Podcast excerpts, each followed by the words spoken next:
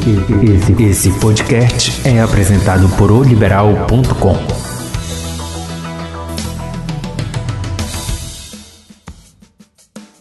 Olá, sejam bem-vindos ao Aqui por Ti, teu podcast de autoajuda. Eu sou o Padre Virenberg José e toda semana vamos juntos construir um caminho de bem-estar, leveza e qualidade de vida. E neste nosso episódio, que é o 33 como podemos acompanhar no Spotify e depois no Liberal, no LibPlay, o hashtag 33, falaremos sobre as causas mortes no mundo, no Brasil, eh, tendo em vista este contexto da pandemia que nós ainda eh, estamos vivendo. E nós vamos é, observar a partir da fala do nosso doutor Danilo Calife, que é o nosso entrevistado de hoje. E para iniciarmos o nosso bate-papo, eu convido ele mesmo, é, como em outros casos, a fazer a sua apresentação para o nosso ouvinte, para que a partir daí nós possamos é, iniciar a nossa, o nosso bate-papo, o nosso episódio, falando das causas mortes no mundo atual e dos paliativos, evidentemente. Bom, eu sou o Danilo Calife, né? Sou médico, sou formado pela Faculdade de Medicina FAMAS. Atuo em várias áreas da, aqui da capital, né? Como a Vida, atuo também na Sala Vermelha do Pronto Socorro que é a retaguarda de muitos atendimentos em Belém, assim como nos interiores. Então, é, eu atuo basicamente nessas áreas, pretendo me especializar em, em oftalmologia. E é isso, basicamente é, são essas áreas de atuação. Agora, Danilo, falando do paliativo, vamos começar com o paliativo para chegarmos, por exemplo, ao infarto, né, que é uma das, das cardiovasculares, que é uma das doenças hoje que depois da Covid tem, tem levado né, tantas vidas. O paliativo é algo que melhora ou alivia momentaneamente, mas é, não é capaz de curar ou resolver o problema, como acontece, por exemplo, no tratamento o cuidado paliativo que melhora a qualidade de vida e alivia o sofrimento do doente e não é capaz de curar, digamos, a enfermidade. A palavra paliativo, como nós já escutamos no outro podcast, ele tem origem no latim palium, que metaforicamente significa tapar, disfarçar ou encobrir, mas também quer dizer cobrir, amparar, abrigar, né?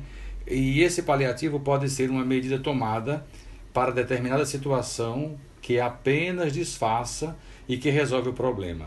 Também pode ser um medicamento, claro, que alivia os sintomas, mas não cura a doença propriamente dito.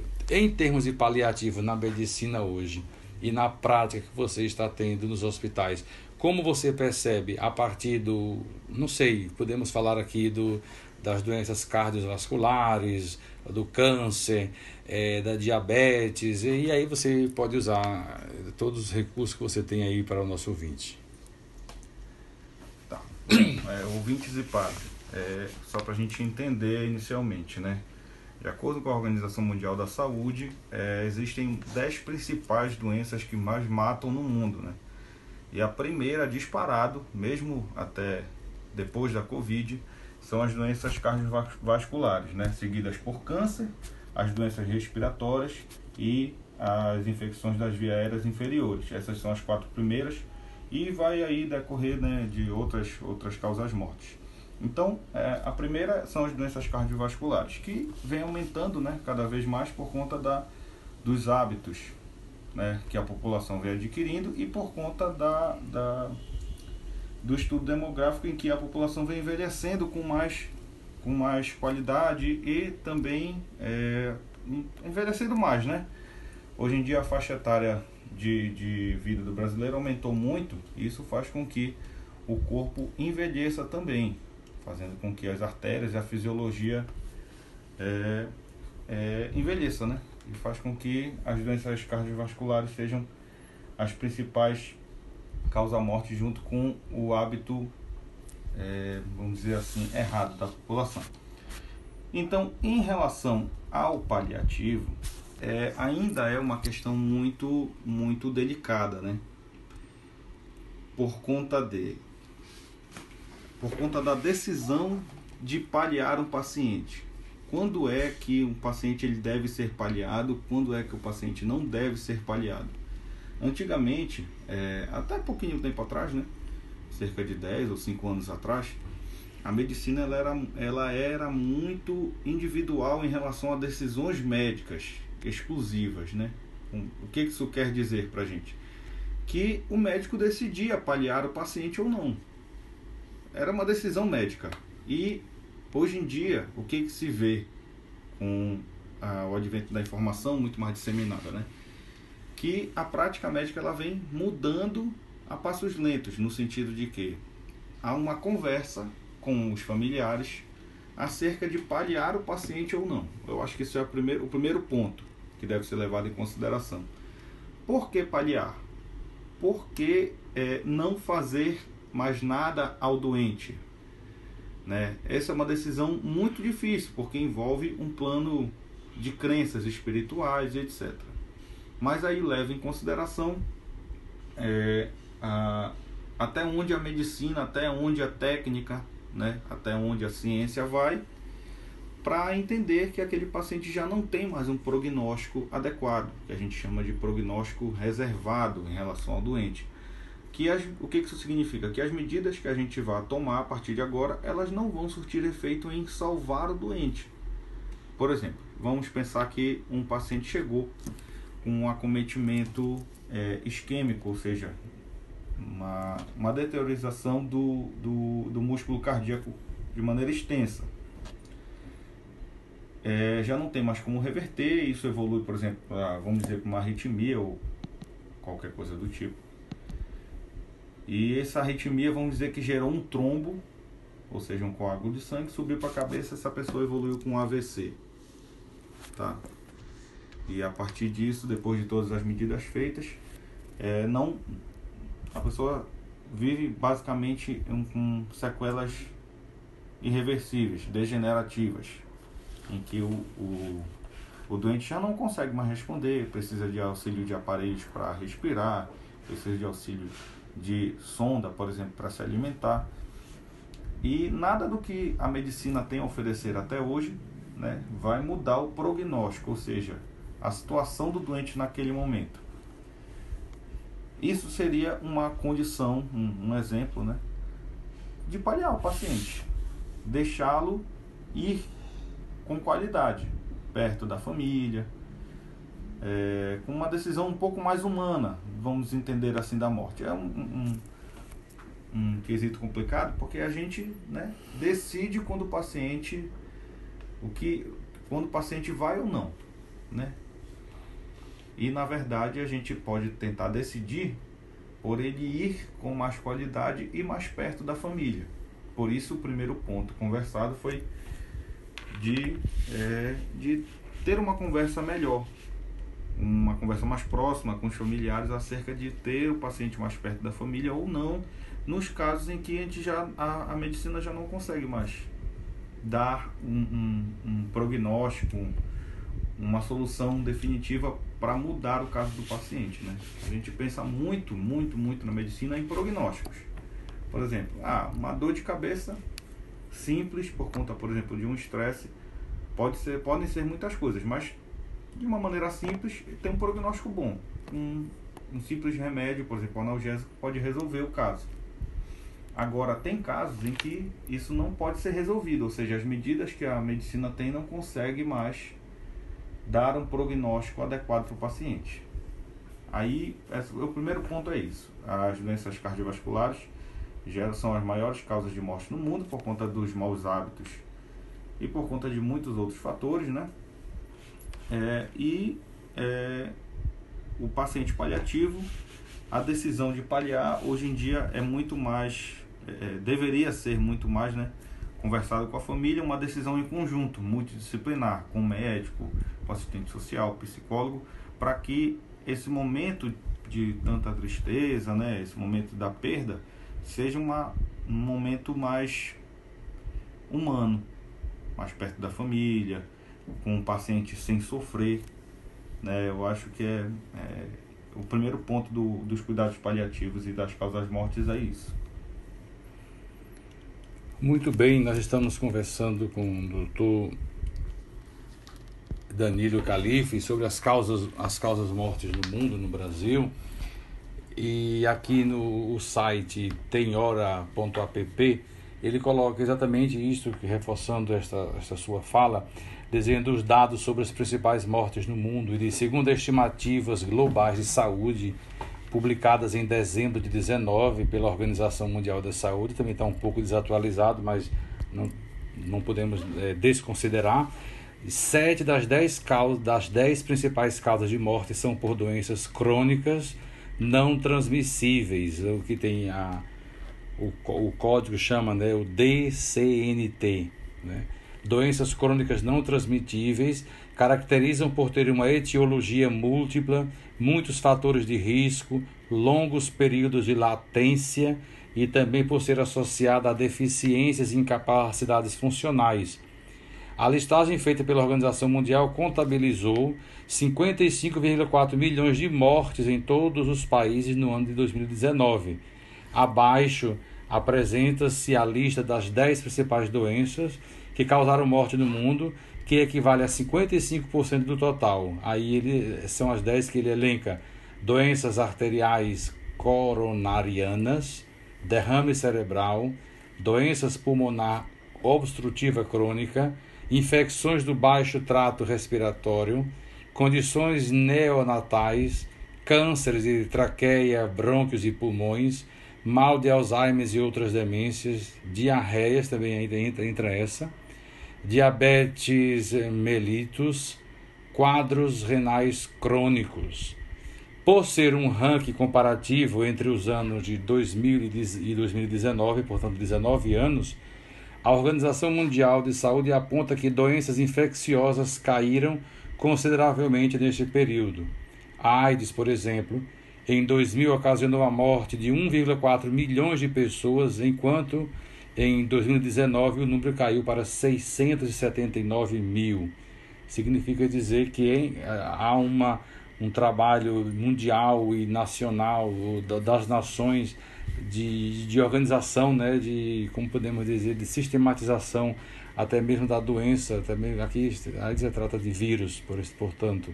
E ainda tem a Covid aqui, né? Porque uhum. o site não está atualizado. É, 74% de mortes de todo o mundo causada por essas DCNT, né? As doenças no coração lideram o ranking e saltaram de uma forma drástica. De 2000 para 2019, 2 milhões né? para 8,9 milhões de mortes por ano e, a, além delas, outras DCNT saltaram nas quase duas décadas analisadas, entre elas o mal de Alzheimer é, e diabetes. Tá, vamos lá. Primeiro, é, em relação à doença cardiovascular, né, como foi falado. doença cardiovascular, que a gente imagina, ah, infarto, etc., isso já é a consequência da consequência. Né? Tudo se inicia de uma maneira. E entra aí as doenças cardiovasculares, a hipertensão, que é a pressão alta, que hoje em dia se tornou muito comum até e cada vez mais em faixas, faixas etárias mais novas, né? E com isso, a pressão alta junto com as doenças ateroscleróticas, né? Que é a quantidade de gordura, o sobrepeso, a síndrome metabólica, que é definida com aumento entre vários outros critérios, como aumento da estrutura abdominal, sobrepeso e vários outros critérios, né? Que isso gera é, na pessoa, no cidadão, uma inflamação geral. Todo paciente que tem sobrepeso e obesidade e por conta disso é, hipertensão ou por outras causas de, de hipertensão, né? Ah, ele gera um, um paciente inflamado tanto que hoje em dia a obesidade é tratada como uma, uma doença, uma patologia de fato, que as pessoas negligenciam muito. Né? Então, em relação às doenças cardiovasculares, aumentou o quadro, isso aí, a, as mortes aumentaram, né? Por conta das consequências dos hábitos e por conta das consequências da pressão alta e do depósito de gordura nas, nas artérias e veias, né? Então, é, aumentou muito por conta disso. Em relação às doenças é, não transmissíveis, que aí entra na estatística como segunda, a segunda causa-morte aqui, que é o câncer, né? Aí a gente tem um, vários estudos que tentam explicar, né? Mas o câncer ele é um conjunto de fatores, não existe uma um, uma etiologia totalmente definida para, para o câncer, né? O câncer é definido de uma maneira por um erro na célula e essa célula ela se dissemina de maneira inadequada. Vamos botar assim de uma maneira geral. Todas as nossas células elas estão em constante renovação. Por, vamos botar um exemplo aqui. Vamos dizer porque a pele da gente ela, ela renova, ela descasca quando pega sol. Porque a pele superficial ela tem uma característica, né? E as camadas mais abaixo se renovam para que isso aconteça e não fique, vamos dizer, uma pele velha, tá? O que acontece, por exemplo, no câncer de pele com exposição do sol? Essa proliferação de células acontece de maneira errada e essa maneira errada de proliferar causa o câncer. E aí, né, os estudos, a, o tratamento ainda do câncer ele é muito, como é que eu posso dizer, muito muito ainda estudado, né? Não existe um tratamento definitivo, ratificado, vacina. Seja, é, por exemplo, uma vacina, por exemplo, não, não tem. Então, é, vai sendo tratado de acordo com os estágios de evolução, né? Com radioterapia, quimioterapia e até a excisão cirúrgica, dependendo, né, do tamanho, dependendo do quadro, não, não é uma coisa geral.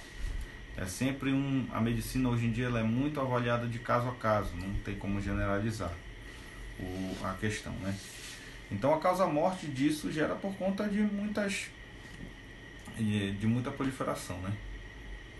Agora, no, agora no, no, no que diz respeito, Danilo, a, por exemplo, estamos falando do câncer é essa gama do, do câncer, né, da chamada oncologia, né, da especialidade médica oncológica, todos nós temos células cancerígenas dentro do nosso organismo. Né?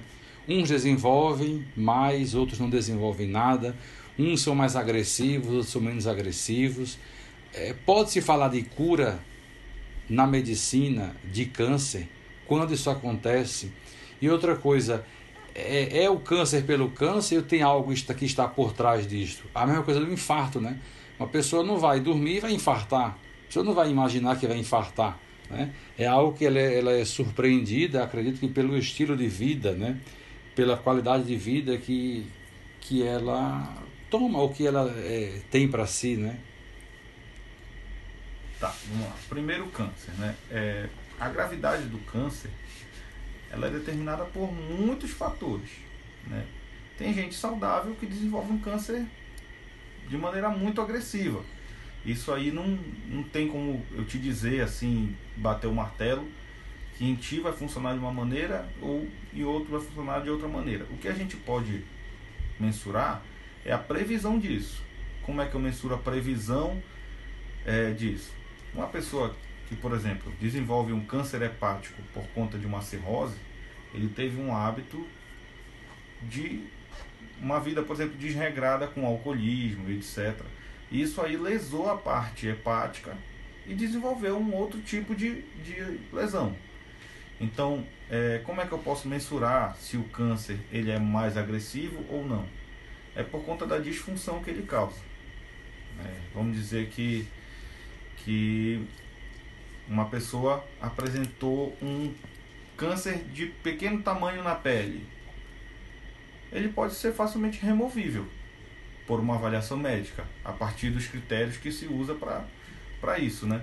Se for uma lesão única, uma lesão que não é extensa, limitada àquele, àquele tecido, pode ser feita a excisão, ou seja, retirar aquela lesão e aí se pensa em cura, né? se fala em cura. E até estágios um pouco mais avançados, que são restritos aos órgãos, que são restritos a um único local. A gente pode pensar em cura. Tanto que, é, por exemplo, vamos botar lá o câncer de mama.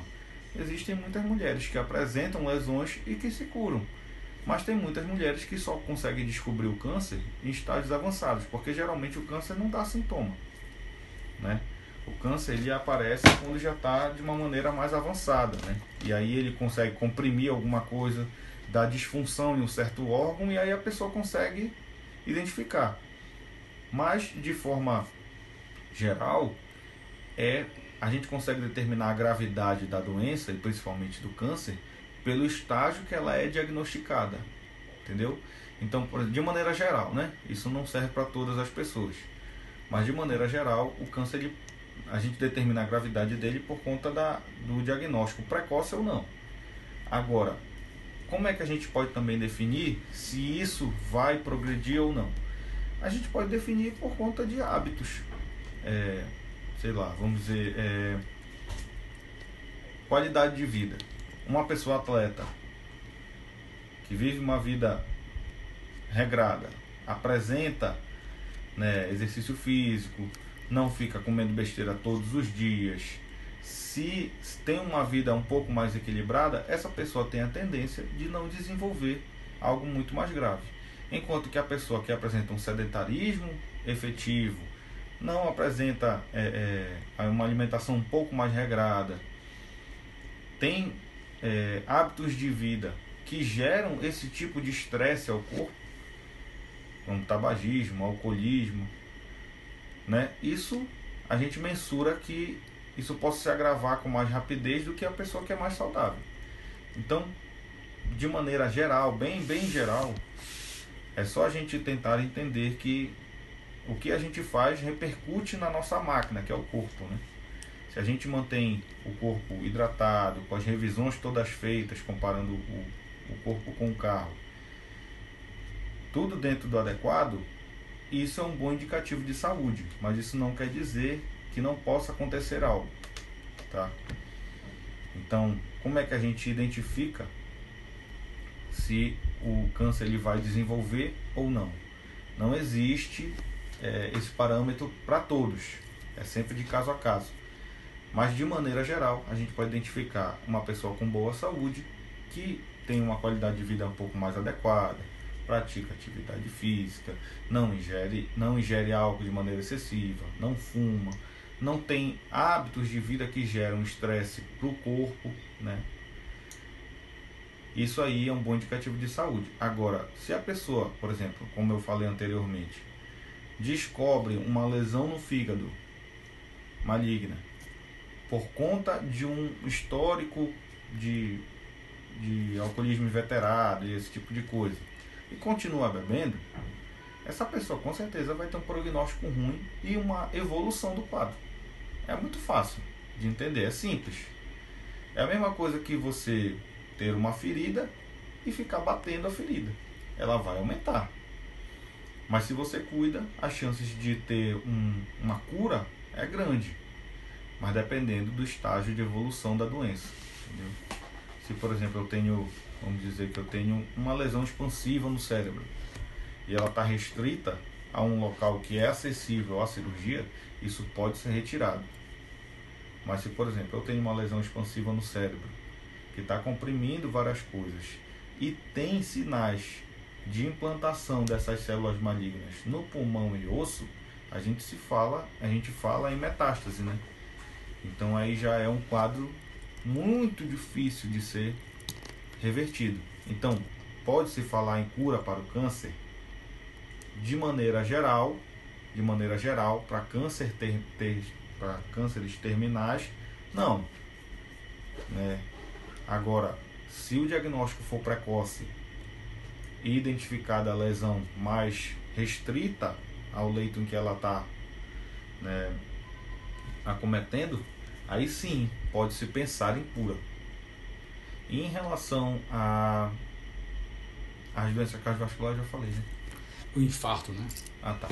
Em relação ao infarto, é, como é que eu posso te dizer? O infarto, ele, como eu falei antes, ele tem um início. Né? Então, um hábito ruim gera uma pressão alta. sobrepeso gera pressão alta. É, obesidade e, e todos os fatores em relação à alimentação, que hoje em dia é muito disseminado, né, geram uma, uma pressão no vaso sanguíneo para que ele possa gerar sangue para os outros tecidos. Pense comigo. Se eu preciso, diga-me. Oi, mãe, diz. É, bom, então a cascata de evolução do infarto com a causa mortes por doença cardiovascular é o início com o mau hábito, né? Aí o sobrepeso, a obesidade e por conta disso o coração ele não consegue jogar sangue para todo o corpo, porque aumenta a área. E em relação também à obesidade gera uma calcificação das artérias que é a doença aterosclerótica por conta de depósito de gordura nas artérias e nas veias, fazendo com que isso fique mais rígido e a pressão sanguínea aumente. O que acontece? Imagina é, eu estreitando uma mangueira. Para eu conseguir jogar água para fora, eu vou precisar de mais força para romper essa resistência. Então é isso que acontece de maneira geral no corpo aumenta a quantidade de gordura, aumenta a quantidade de resistência por conta da área que precisa ser irrigada por sangue, porque senão a gente não tem energia para desenvolver as nossas funções, e aí dá-se a pressão alta. E por conta disso, por conta dessa resistência, o depósito de gordura se torna muito mais facilitado. Aí ocorre depósito de gordura nas artérias, progressivamente. A artéria oclui, ou seja, obstrui não passa o sangue para aquela determinada área cardíaca e gera uma isquemia. A isquemia nada mais é do que a falta de sangue e a necrose daquela parte que faltou sangue. Se falta sangue num determinado tecido, o tecido ele não funciona de maneira adequada e morre. Então, faltou sangue na área cardíaca, a área cardíaca que faltou sangue é lesionada, chamada de isquemia, por conta da falta de oxigênio e por conta da falta de sangue essa área ela inflama e morre e gera um infarto agudo do miocárdio. A palavra infarto ela não está só relacionada ao miocárdio, ou seja, ao coração. Por exemplo, um gânglio infartado gera uma que a gente chama de íngua. Então, uma íngua é um gânglio infartado, ou seja, ele está de maneira inadequada, está é, com hipofunção, né, que a gente chama. E por conta disso, a pessoa morre, porque não tem função cardíaca. Ou seja, não funciona o miocárdio e o miocárdio que gera sangue, que gera sangue né, para todos os outros tecidos, ou seja, joga o sangue para todos os outros tecidos. Se não tem sangue nos outros tecidos, nada funciona e a pessoa morre.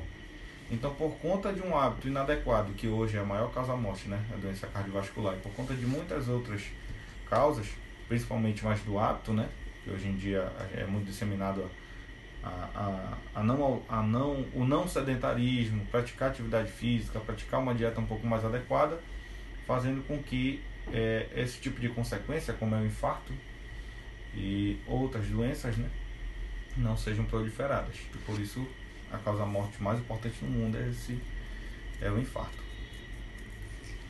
Agora, agora como estamos falando aqui de causas mortes e tal, né?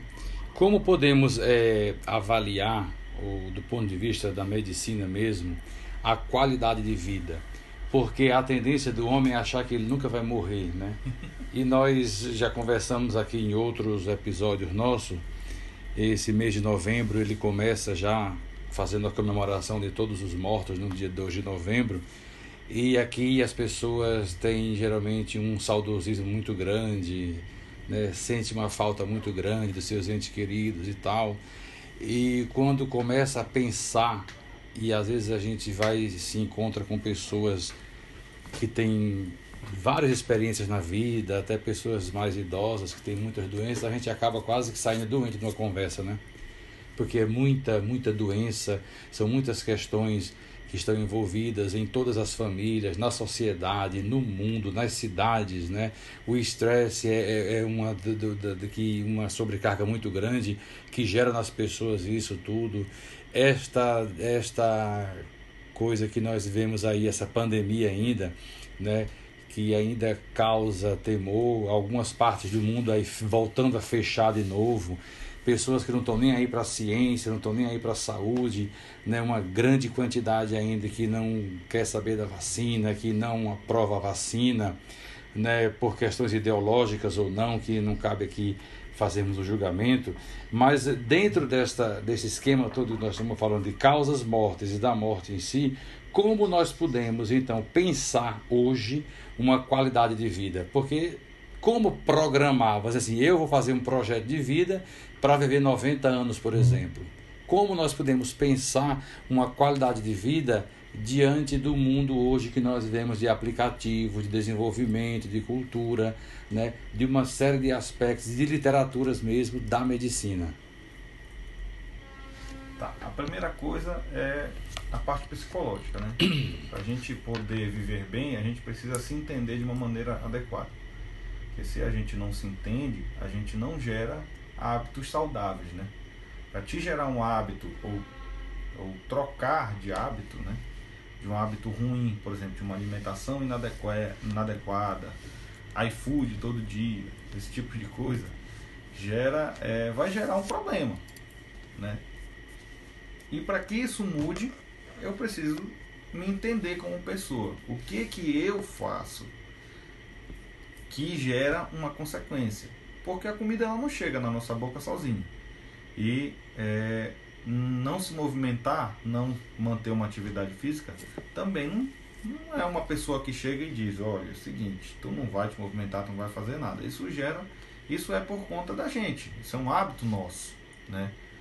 Que precisa ser mudado. Então a primeira coisa, como é que se programa para ter uma vida saudável? Um, primeira coisa, ter um equilíbrio psicológico, que hoje em dia a gente vê que está é, tá muito difícil. Primeiro por conta de que nunca foi feito um enclausuramento tão grande por conta dessa pandemia, né? Antigamente se vivia normalmente, as doenças aconteciam e se vivia normalmente dentro do possível. O, a consequência gerada por conta da pandemia, né?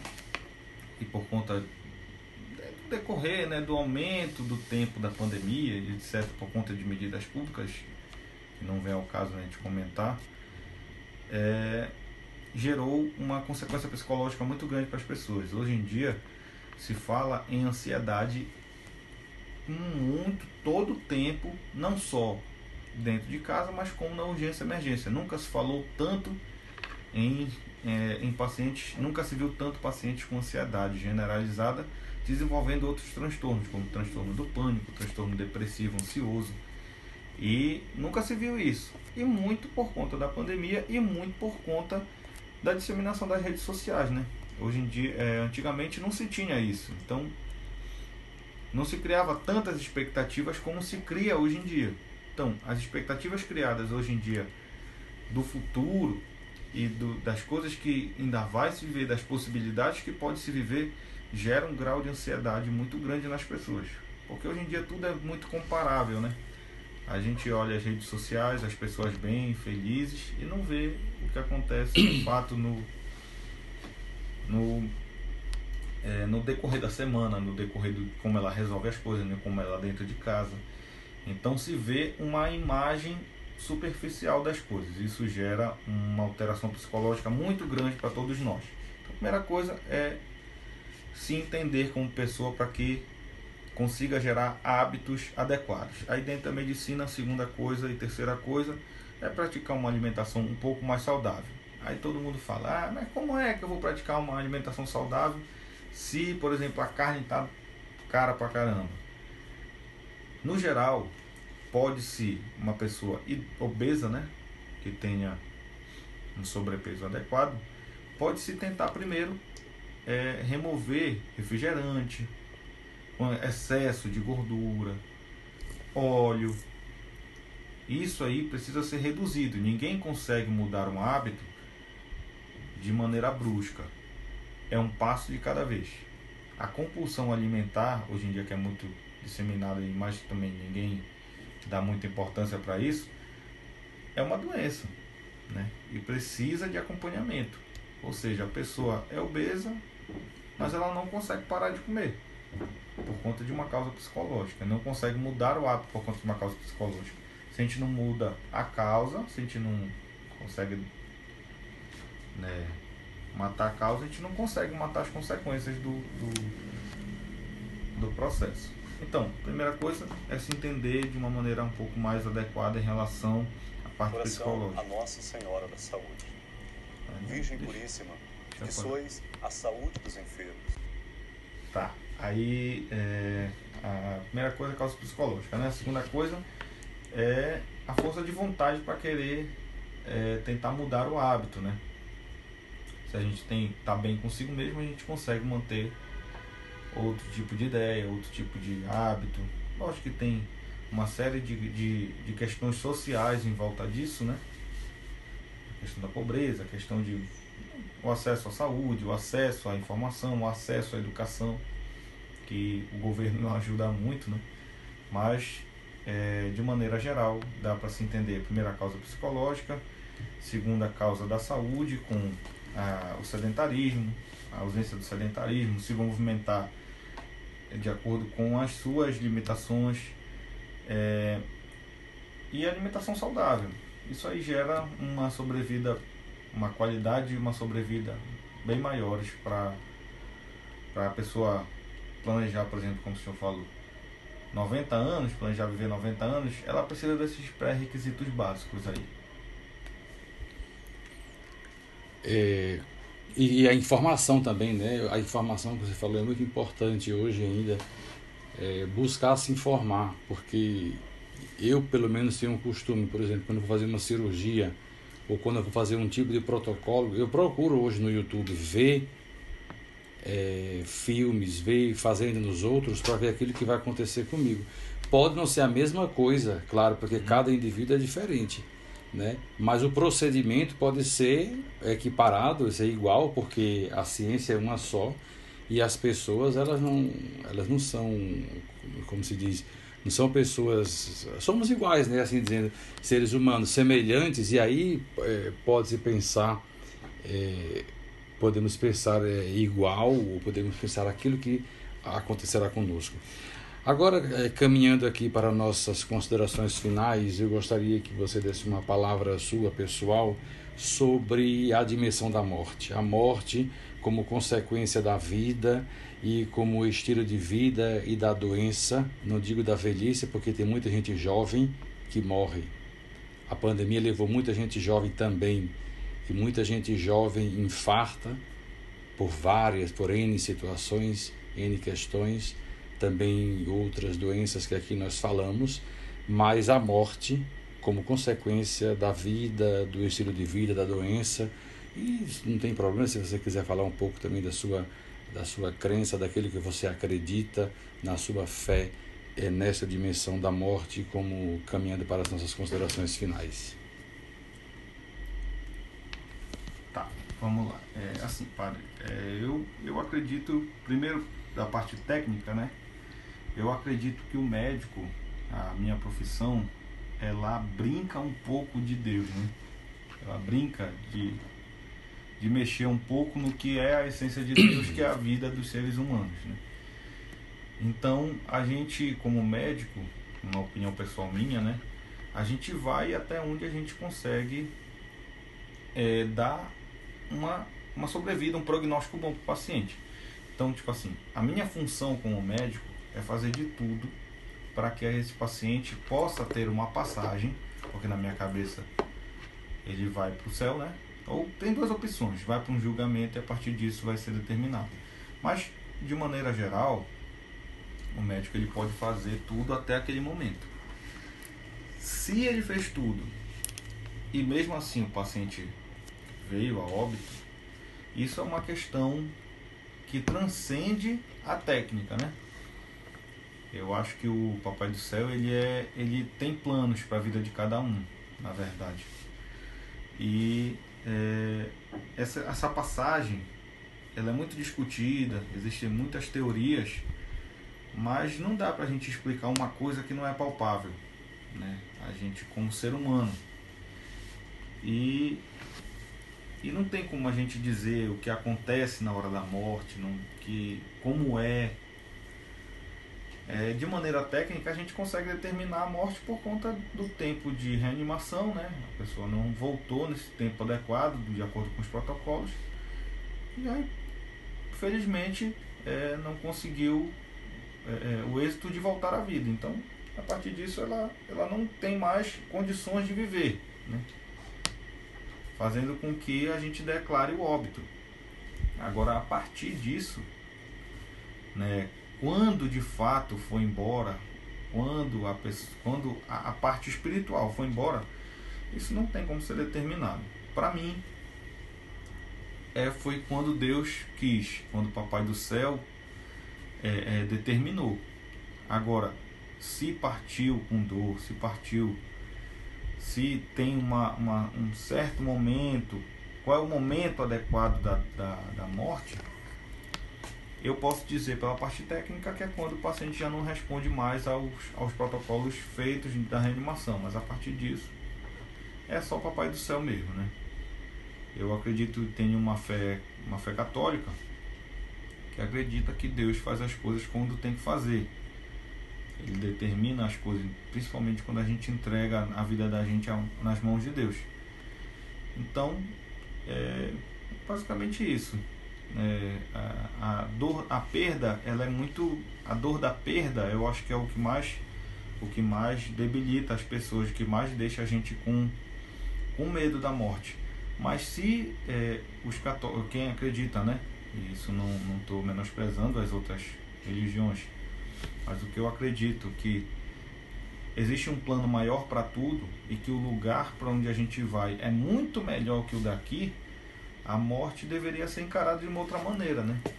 Porque é, é difícil a gente a gente levar a imagem da pessoa do caixão o que, que você quer levar da pessoa que você está perdendo para sua vida? Você quer levar as lembranças boas, aquilo que lhe deixa feliz, aquilo que lhe causou um bem, ou aquilo que não é tão bacana, que é a perda, né?